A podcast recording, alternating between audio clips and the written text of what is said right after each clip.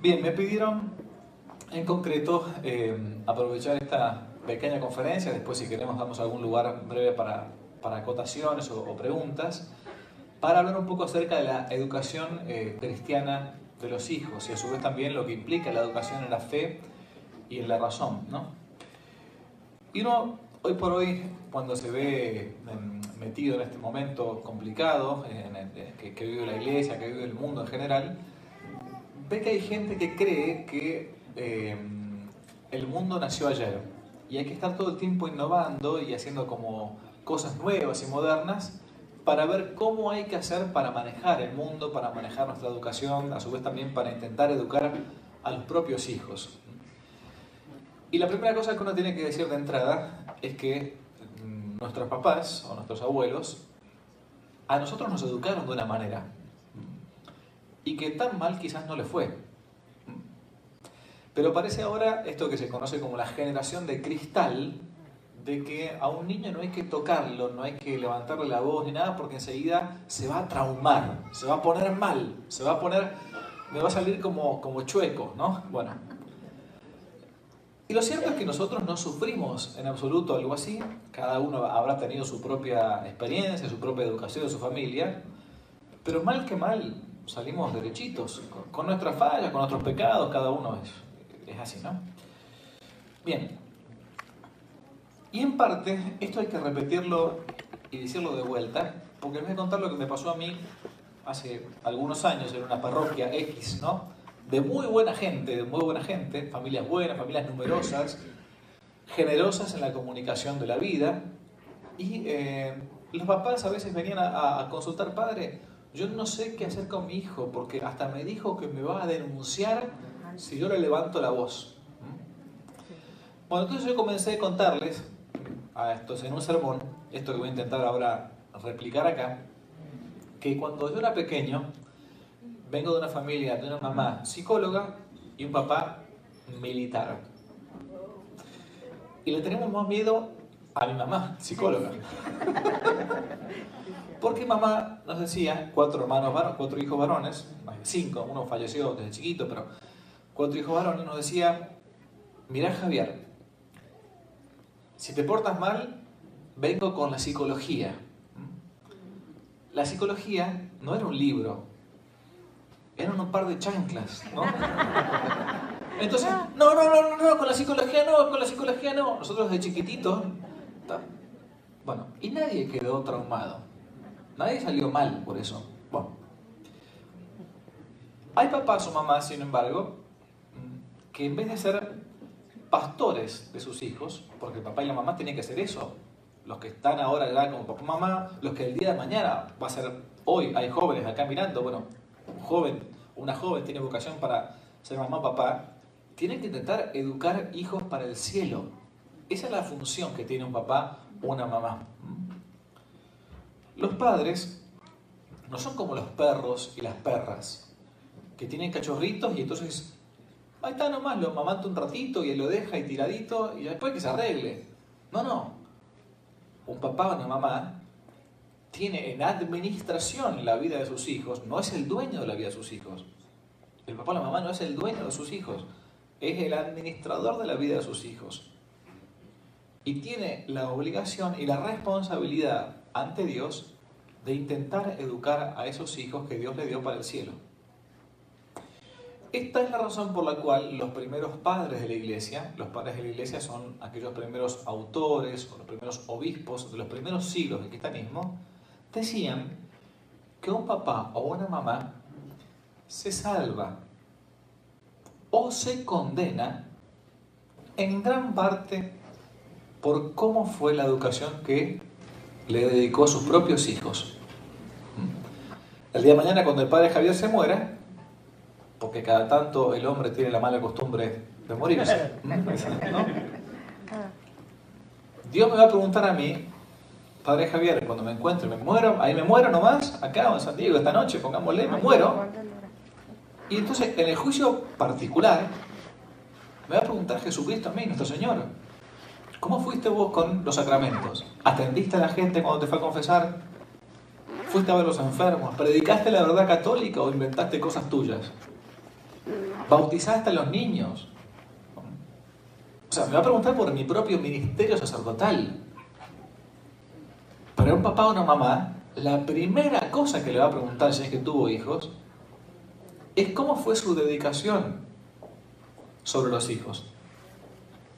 Uno habrá quizás le habrá dado la mejor educación posible, resulta que después el hijo me salió malo. Bueno, pero yo de parte mía hice todo lo posible. Entonces mi conciencia me quedaré bien. Pero hay otros papás que quizás, dejando la educación para que la escuela la dé, o para que se eduque solo con internet o con, o con lo que sea, va a tener que dar cuenta Dios por eso. En la realidad que yo he visto acá humildemente desde afuera como un espectador de Estados Unidos, de aquella gente que viene de afuera a trabajar a Estados Unidos, en estos últimos años he venido, he tenido la, la gracia de me han invitado siempre, ¿no? Para dar algunas conferencias. Y a veces he visto esto, que un papá o una mamá, por querer intentar, claro, darle lo mejor a los hijos, terminó pensando que lo mejor que le podía a los hijos era simplemente lo mejor en el ámbito material, que no se le podía dar en mi patria. No se le podía dar en Venezuela o en México o en Colombia o en Argentina, donde sea. Entonces me vine acá a hacer la América y entonces me, me deslomé, me rompí el lomo trabajando, pero resulta que a mis hijos después con el tiempo lo fui poco a poco perdiendo. Esto puede pasar, porque me he olvidado de transmitir los valores, de transmitir la fe, que es lo más grande que tenemos. Bien, los padres se salvan o se condenan en gran parte por la educación de sus hijos.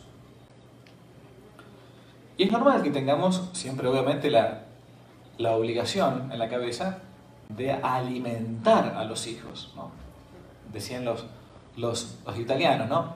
Primo mangiare, dopo filosofare. ¿no? Primero comer, después pensar, después filosofar. Si uno no come, no puede pensar. ¿no?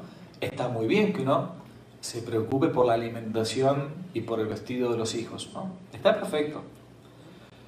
Pero que a veces queda nada más que en eso, lo que podría llamarse el ser un buen papá o una buena mamá. No hay que desamparar, obviamente, físicamente que uno trajo al mundo. Jesús lo dice en el Evangelio, según San Mateo, capítulo séptimo. Dice Jesús, ¿hay acaso alguno entre vosotros que cuando el hijo le pide pan, le da una piedra? O si le pide un pez, le da una culebra. No, un buen papá, una buena mamá, cuando el hijo tiene hambre, le da de comer. ¿no? Es cierto. Pero esta no es la obligación más importante. ¿Es una obligación alimentar a los hijos? Sí, claro que sí. Pero no es la más importante. Porque también los animales dan de comer a sus hijos. Y el hombre es distinto del resto de los animales. Es animal racional. Muy distinto al resto de los animales. Un animal que aparte de ser racional y puede, puede pensar, que no es un animal de carga, también puede tener esa inteligencia iluminada por la luz de la fe. Y es la gracia que tenemos como somos, como somos cristianos, como somos católicos. ¿no? El ser humano es distinto del resto de los animales. Y por ser un ser espiritual, también necesita de otro tipo de cuidado que se da por medio de la educación. Los monos no se educan, los perros no se educan, los delfines no reciben educación, los leones no van a la escuela para poder cazar mejor a sus presas. Pero el ser humano sí. Es un ser social que vive en sociedad. La soledad no es para los hombres. Decía un gran filósofo que era Aristóteles, siglo IV antes de Cristo. La soledad es o para los dioses, dice, o para las bestias no para los, para los hombres. Nos hacemos en sociedad. Tanto nos hacemos en sociedad que un ser humano tarda muchos años en independizarse. A un bebé no se lo puede dejar solito enseguida, como a veces pasa con los caballos, que bueno, la, yegua lo paga, lo da luz, y ahí nomás, más o menos, lo desteta y ya enseguida sale corriendo, cabalgando. No, no, no, no. Tardan varios años. La obligación más importante que un papá puede tener es educar a los hijos para el cielo. Y hay un par de verdades, dos, que para no errar voy a recordar. La primera verdad, la que dije antes, es que los papás son depositarios de la vida de sus hijos, no son los dueños. Un papá o una mamá no es dueño de la vida de sus hijos. La tiene en administración.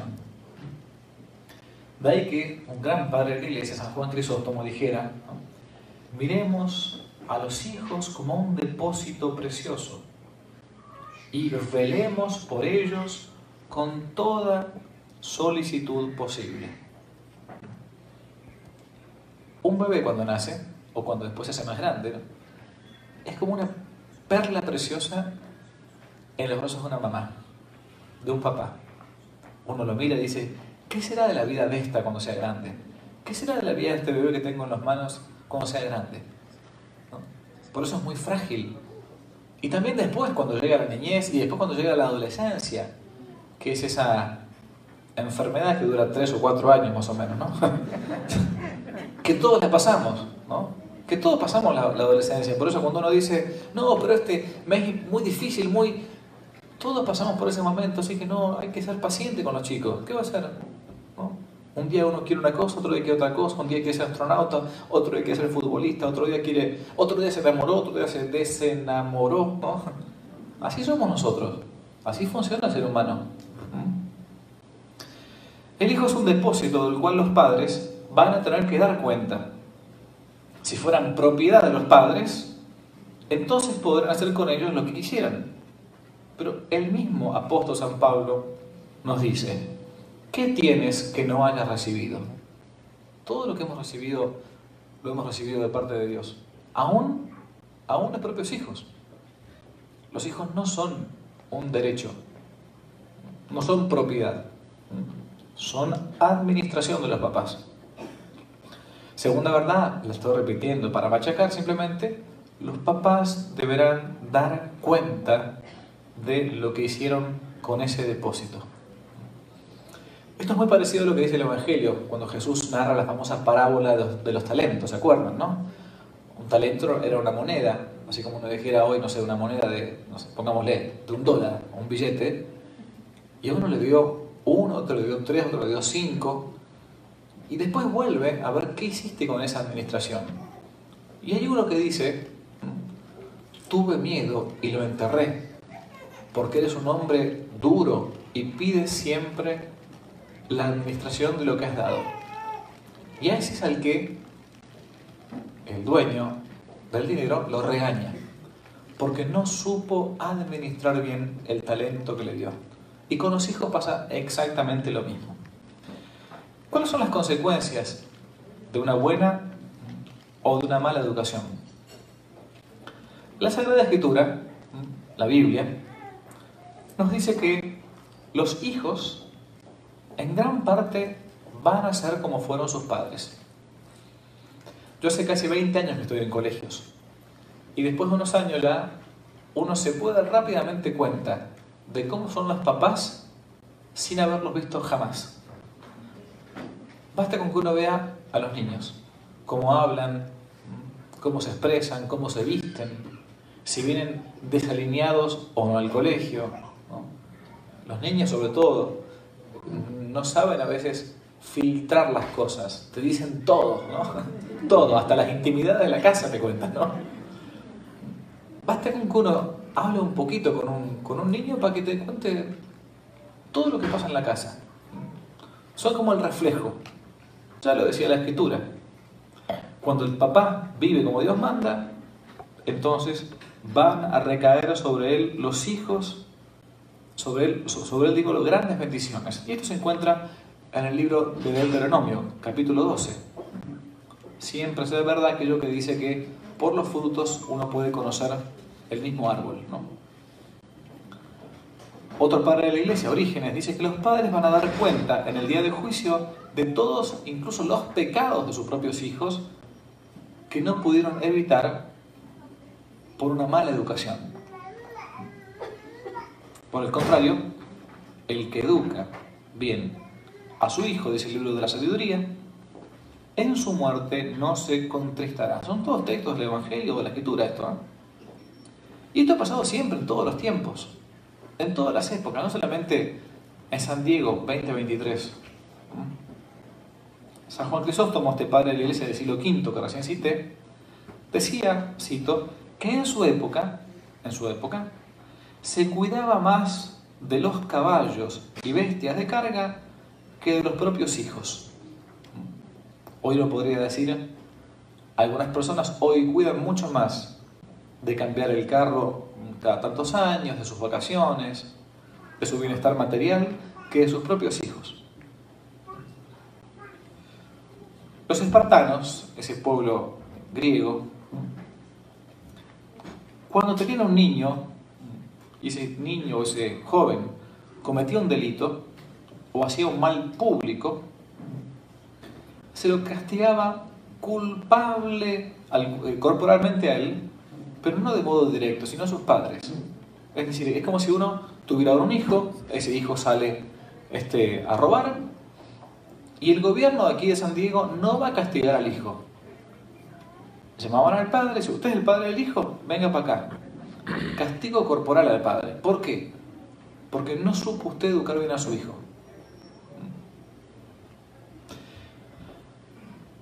Es gracioso como hoy algunos papás dicen, no, hay que dejar que los hijos crezcan en libertad, en libertad, que ellos elijan totalmente lo que está bien y lo que está mal. Y estas personas en realidad lo que están buscando, o lo que están, están haciendo, están proyectando, es el planteo de un, famoso pensador francés, un, un, pobre hombre que fue ruso, que decía que el hombre es bueno, pero que la sociedad lo corrompe. El planteo de Rousseau, un filósofo ginebrino de Suiza, allá por el 1700, decía, todos los hombres son buenos, lo que pasa es que la sociedad lo va corrompiendo. Esto, si recordamos nuestro catecismo elemental, se da de cabezas, se da de palos contra lo que leemos al principio de la Sagrada Escritura. En los primeros capítulos de la Sagrada Escritura, en el libro de Génesis, leemos que el hombre comete un pecado. ¿Cómo se llama el pecado que comete el primer hombre? Desobediencia. La desobediencia, pero el pecado o, empieza con ori y termina con original. Original, muy bien, muy, muy bien, muy rápido. Estamos cansados a esta hora de la noche. el pecado original para el ser humano plantea que nuestros primeros padres, Adán y Eva, que no fueron monos, fueron seres como nosotros, cometieron una desobediencia, ¿cierto? Y ese pecado original se va transmitiendo de modo de generación en generación hasta nosotros. Esa es la razón por la cual cuando un bebé nace, lo primero que hago es intentar que lo bautice cuanto antes un cura. ¿Para que Para que le borre el pecado original, para que lo haga hijo de Dios, y si es hijo de Dios, entonces puede ser heredero del cielo. No porque un cura quiera. ¿Quién inventó el bautismo? ¿Jesucristo? ¿Qué dijo Jesús antes de subir a los cielos? Vayan por todo el mundo anunciando a todas las personas lo que les he enseñado y bautizando a todas las personas. Porque sin el bautismo no se puede entrar en el cielo. No es un invento del padre Javier, es un invento de un tal Jesús de Nazaret. Por eso hay que bautizar rápido a los niños. En mi país, en mi patria, ahora hay una moda muy estúpida que dice, no, dejen nomás que cuando cumpla un añito lo bautizamos. Así hacemos la, la fiesta todos juntos, ¿vio? ¿No? Otra moda doblemente estúpida. Dice, no, no, no, no, no, no, no, no. Dejemos que el bebé crezca en libertad. Y cuando sea grande, que él elija qué religión es. Escúchame una cosa, descerebrada, descerebrado. Cuando su hijo, este, este bebé que está por ahí dando vuelta, está con dolor de panza, con dolor de cabeza, tiene dos meses, y se pone pálido, y empieza a ponerse morado, con cara, con cara fea, ¿qué hacemos? Ah, no, momentito, déjelo que crezca y que si cuando es más grande quiere, lo llevamos al pediatra. No, animal. Yo sé lo que es bueno para mi hijo. Entonces, si yo hacemos eso con el ámbito físico, ¿cómo no lo van a llevar a bautizar rápidamente al bebé con el ámbito espiritual, que es la vida del alma? Yo tengo un hermano que se murió sin bautismo. conté que éramos cinco hermanos varones Sí. y que un sombrero chiquitito. Se llamaba Lucas. Lucas. Mamá, porque tenía un cura amigo de la familia, y papá también, ¿no? Esperaron tres meses para bautizarlo. Era un cura muy bueno que no estaba cerca de mi casa. Tenía que viajar para hacer el bautismo, porque era tradición que los bautizaba ese sacerdote, un santo cura. Mi hermanito se murió de muerte súbita. Mi madre nunca se perdonó hasta el día de hoy todavía ese tema. Los papás, si saben lo que es bueno para los hijos en el ámbito físico, también con más razón tienen que buscar el ámbito espiritual para ellos. Yo sé lo que es bueno para ellos. Seré un ignorante, seré un bruto. No sé mucho de catecismo, pero lo que sí sé es que mi abuelita, mi abuelito, te llevaban rápidamente a bautizar. ¿Sí o no? Sí. Está dormido acá. Sí, bien. Sí. Yo lo que les pido nomás es esto. Si alguno tiene que levantarse, por favor no despierte al que tiene al lado. ¿Sí? Con cuidadito. Una falta de caridad sería eso. Hay que dejarlos que crezcan en libertad, dicen, ¿no? Bueno. Bueno, la escritura, la Sagrada Escritura, lo que decimos la palabra de Dios, dice justamente lo contrario. Leo algunos textos, escuchen. Proverbios capítulo 13. Dice, el que escatima la vara odia a su hijo, pero el que lo ama lo castiga con diligencia. ¡Ah! ¡Qué tremendo esto! ¿eh? ¿Cómo, va- ¿Cómo va a castigar a un hijo? No, acá no estamos hablando de ser un violento, ¿no? Pero hay algunos que hasta dejan que sus- sus hijos golpeen a sus madres. En mi época, si alguna vez, a mí nunca se me ocurrió por la cabeza levantarle la mano a mi mamá. Antes me la cortaba con la chancla, por las dudas, ¿no? Ella. Pero el papá o mamá dicen, no, déjalo que no, no, lo vas a traumar.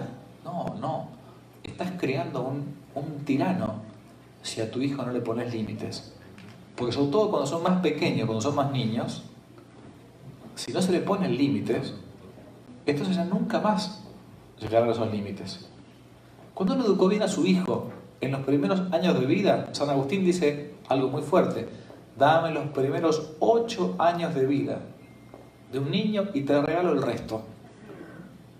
¿Por qué? Porque sí, la adolescencia vendrá el momento de turbulencia y todo, y uno se revelará y todo, y está bien, porque es normal que sea así. Si no sería un, un enfermo, una, una niña que no se, no se revela en la adolescencia. Un enfermo, un varón que no, se revela. Es normal, porque es la adolescencia, y está bien, es así. Uno está buscando su personalidad, está perfecto. Pero si uno educa bien en la niñez, el resto después, los melones se van emparejando en el camino, ¿no? Otro texto, Proverbios 22. La necedad está ligada al corazón del niño. La disciplina lo alejará de él. Otro, también de Proverbios 23. La vara y la represión dan sabiduría, pero el niño consentido avergüenza a su madre. El niño consentido avergüenza a su madre. No sé si ustedes acaban de escuchado alguna vez este famoso dicho que mi abuelo me lo decía cuando era chico. Y algunos van a decir qué machista que este cura, ¿no? Mi abuelo me decía, familia italiana, mira Javier, los hombres no lloran.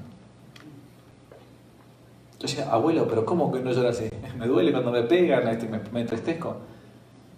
Y él te explicaba por qué. Porque el varón no es que no llore, no llora por cualquier tontera. ¿Por qué? Porque el varón, al final de cuentas, el varón es el sostén último de la familia. Es la cabeza de la familia. La mujer es el corazón, pero el hombre es la cabeza. Y si el hombre llora, si el día de mañana un hombre llega a ser papá de familia y se quiebra ante sus hijos, y llora ante sus hijos por alguna dificultad que tiene, se desmorona toda la casa. Porque la figura paterna es muy fuerte. Eh, La última apelación es la figura como del Padre, de Dios Padre. Por eso es que los hombres no lloramos. No lloramos por, por idioteces, ¿no?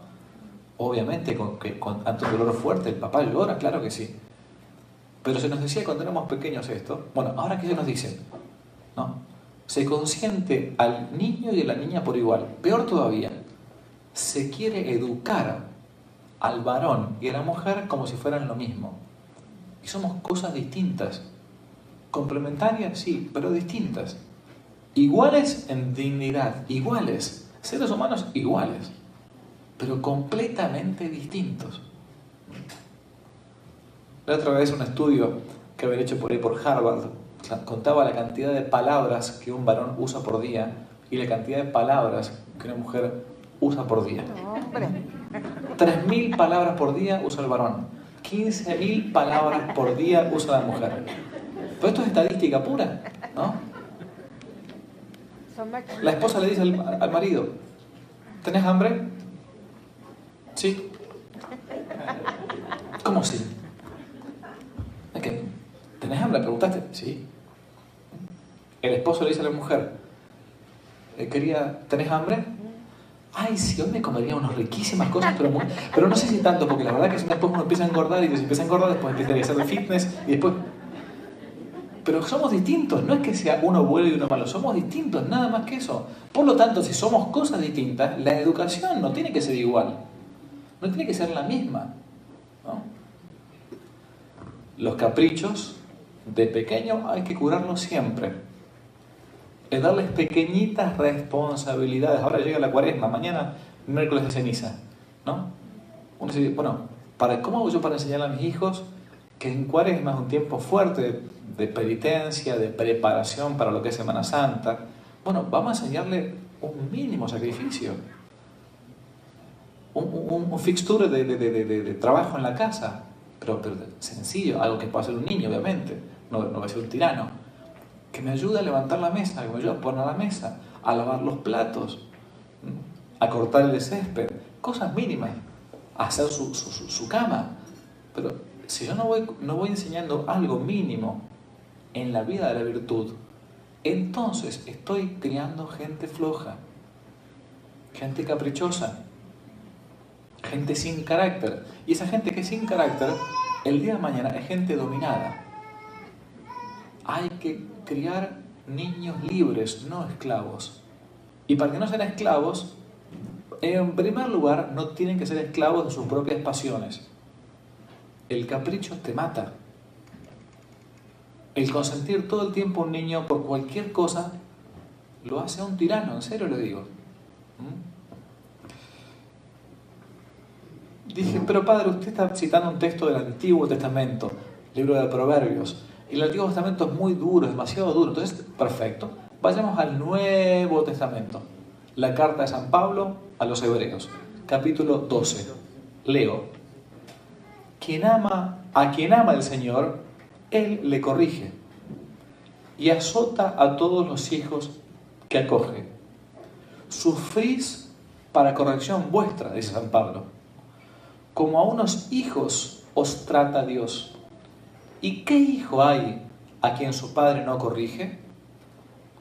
Pero si quedáis sin corrección, señal de que sos bastardos y no hijos. Es normal que nos corrijan, sobre todo cuando somos más pequeños. Si cuando somos grandes es bueno que también a veces nos corrijan, porque si no nos corrigen cuando somos grandes es por dos cosas. O porque somos santos, y acá no vemos ninguna aureola, o porque creen que somos incorregibles, que es peor todavía. Y cuando uno dice, ya está, a este no lo corrijo más, porque no entiende. Estamos, estamos en el horno cuando pasa eso. Pero mientras tanto, hace falta que uno intente buscar la corrección. La libertad de los hijos de Dios me dirá uno, pero padre, no, la libertad, hay que educar en la libertad. Es cierto, la libertad es esa capacidad de hacer el bien, pero no la libertad para hacerse esclavo de las pasiones, esclavo de los caprichos, esclavos de aquellos niños que están todo el tiempo pidiendo, por ejemplo, a mí me parece nefasto esto, lo voy a decir, el tema de la tecnología al día de hoy. Cómo se le va destruyendo la imaginación a un niño cuando desde pequeño se le coloca un iPad, una tablet, un teléfono celular, ¿no? Porque, porque no puede después imaginar. No voy a explicar todo lo que implica la dopamina con la celular, con la pantalla y todo lo demás, quizás ya lo han escuchado otras veces. Pero la adicción que nos causa a nosotros los grandes, a nosotros los grandes, las pantallas, ni hablar a lo que implica cerebralmente hablando a un niño. Entonces, ah, no, pero para que se quede tranquilo, para que no llore, le voy a poner el chupete, el chupete es lo que, ¿no? El electrónico, que es la pantalla, ¿no? Para que me deje tranquilo, ¿no? No, pero que estoy cansado, para yo vengo del trabajo y todo, bueno, pero ese es el oficio del papá, ese es el oficio de la mamá. Voy a otro punto más, estoy tirando ideas. A mí últimamente me ha tocado mucho trabajar con chicos o chicas que tienen tendencias homosexuales. Reitero, me está tocando cada vez más, porque es la propaganda permanente que estamos recibiendo por todos lados, chicos o chicas, católicos estoy hablando, ¿eh? buenísimos chicos, buenísimas chicas, con tendencias marcadamente homosexuales. El patrón que se da mucho, en muchos casos, en muchos casos, es que hay muchísimas veces un padre ausente y una mamá muy sobreprotectora. Repito de vuelta, en muchísimos casos de tendencias homosexuales se da que muchos chicos o chicas tengan a un papá completamente ausente, aunque esté en la casa, aunque viva en la casa, pero no existe. Y una mamá, por lo contrario, muy sobreprotectora como es el varón y no la mujer, el que desde el punto de vista biológico, de los cromosomas, determina el sexo biológico en la procreación, también es el varón el que tiene una enorme preponderancia psicológica al momento de el aferrarse a la propia sexualidad biológica, sobre todo en tiempos de la niñez. Por lo tanto, el papá aunque se deslome trabajando todo el día, cuando llegue en la casa, tiene que tener un tiempo de estar con sus hijos. Tiene que estar cerca de ellos. Si, si papá tiene hijos varones, también tiene que saber abrazarlos, darles un beso, jugar con ellos físicamente, mostrarles lo que implica el, juego físico normal entre papá. No, no que no a, a, darle un beso a mi hijo, un abrazo, porque no me va a salir medio, medio rarito. No, un momentito. El niño busca ese afecto. Busca el afecto. Esto es algo pero psicológico puro.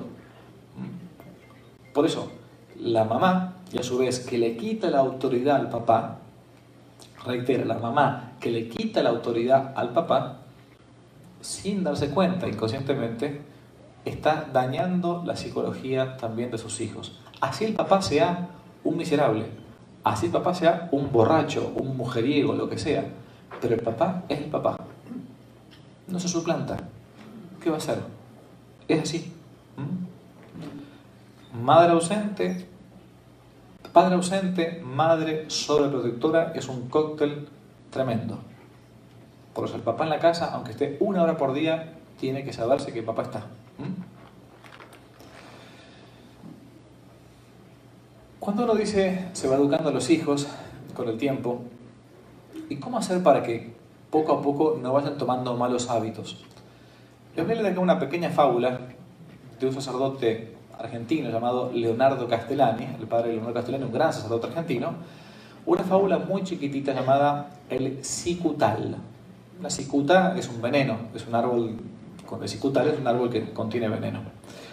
La fábula dice algo así.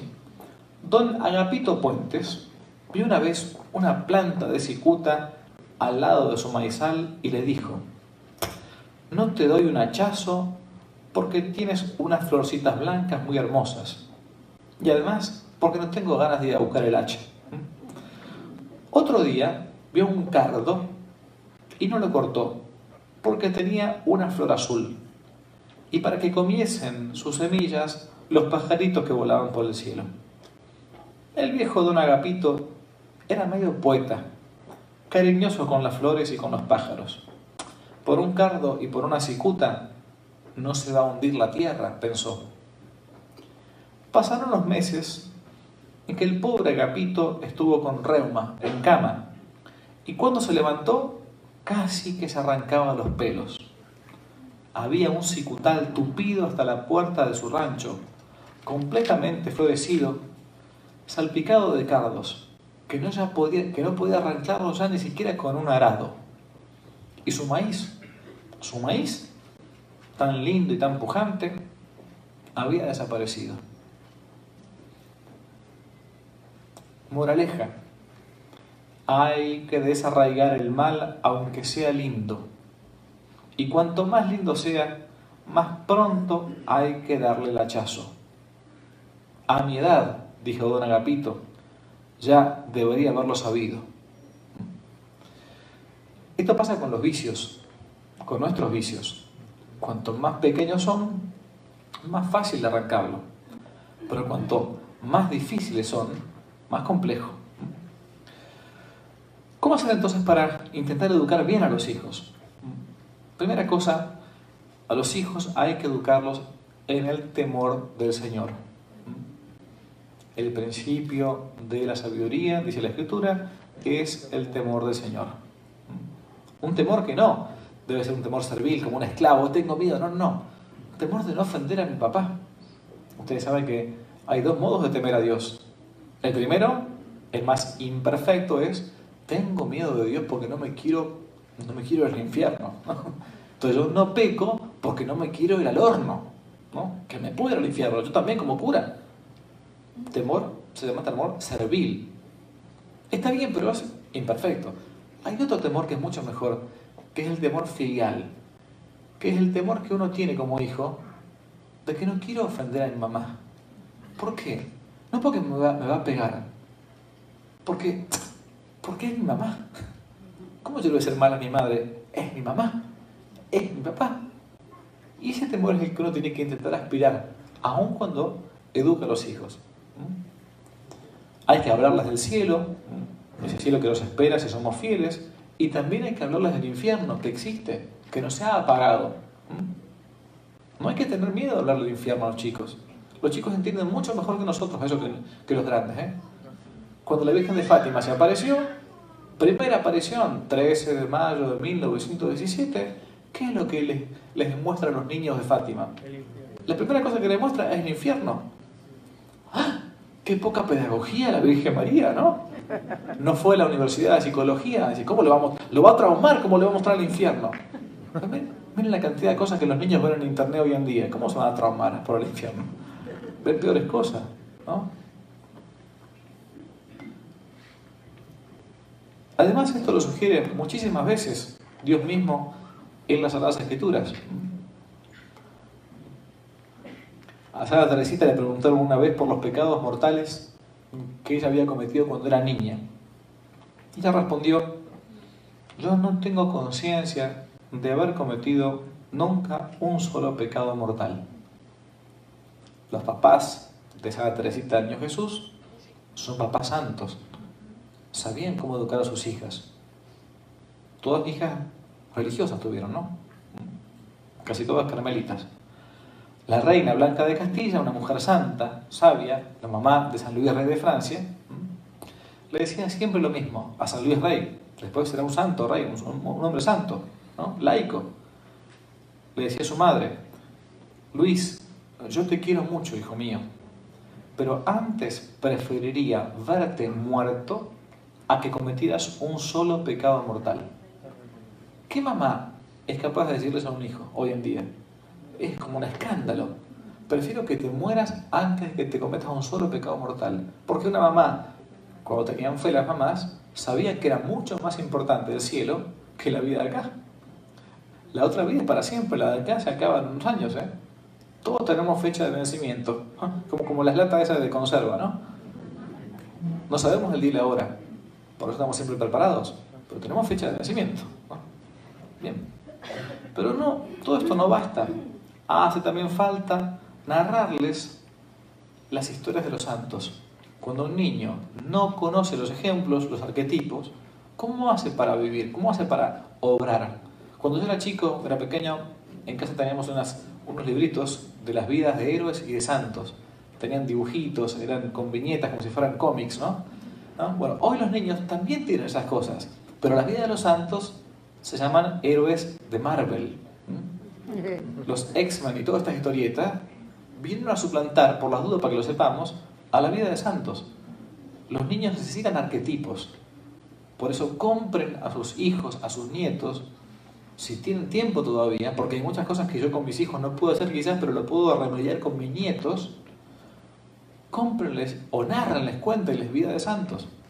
Levanten la mano acá de ustedes cuántos son mexicanos o de ascendencia mexicana. Quiero saber. Bueno, vamos a hacer al revés. ¿Quiénes, no son mexicanos en todo caso? bueno, por ejemplo, yo ayer estaba, ayer nomás, estaba en una ciudad a, cerquita de Dallas.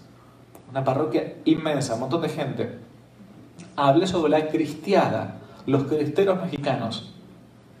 El 90% de esa gente no tenía la menor idea lo que fue la cristiada. En tres años más se cumplen 100 años de ese fenómeno único que tuvo México. Único. No hubo otro país en Hispanoamérica que haya tenido algo tan heroico como fue el pueblo mexicano. No tienen derecho los que tienen sangre mexicana de no conocer esa historia, porque corre en la sangre de ustedes sangre de héroes, de mártires. Quizás algunos incluso entre sus familias estuvo en la cristiada. Entonces ustedes tienen que narrar esa historia a los que vienen después, porque es parte de narrar una tradición, que no es venerar unas cenizas, sino transmitir una antorcha gigantesca. La narración de los héroes de los santos. Segundo lugar, darles buen ejemplo.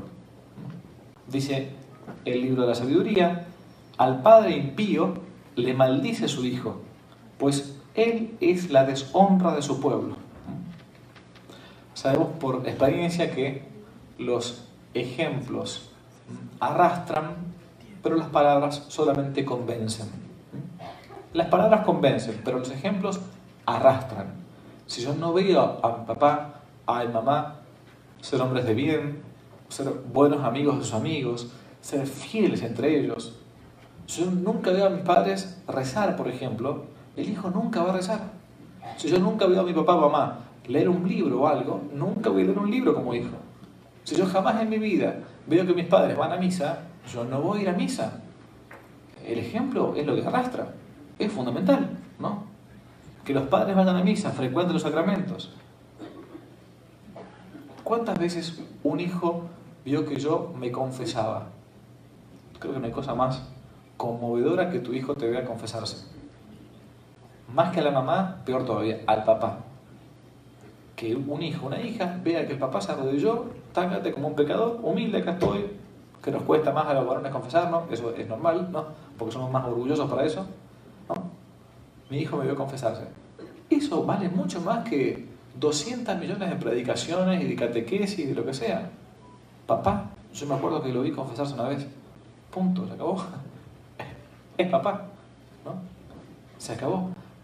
El ejemplo, el ejemplo de cristiana, eso es lo que nos falta. Acuérdense que en este mundo feministoide que tenemos ahora dando vuelta, lleno de femibolches, ¿no? lo que está ahora en juego no es el papel de la mujer, lo que está en juego es el papel del varón. Las mujeres tienen que apuntalar la autoridad del varón. Porque tenemos varones cada vez más, perdón la expresión, más amariconados. ¿Ok? porque no se, no se animan ni siquiera, no son capaces ni siquiera de ir a, sacar a bailar a, una, chica, ¿no? Tienen que mandarle un mensaje de WhatsApp o de TikTok. Tienen que estoquearla en las redes sociales antes. Vaya, hágase hombre, ¿no? Invite a tomar un café a salir decentemente. Anímese, ¿no? Hace falta poner de vuelta la imagen paterna, la imagen del varón, la imagen de San José, si quieren.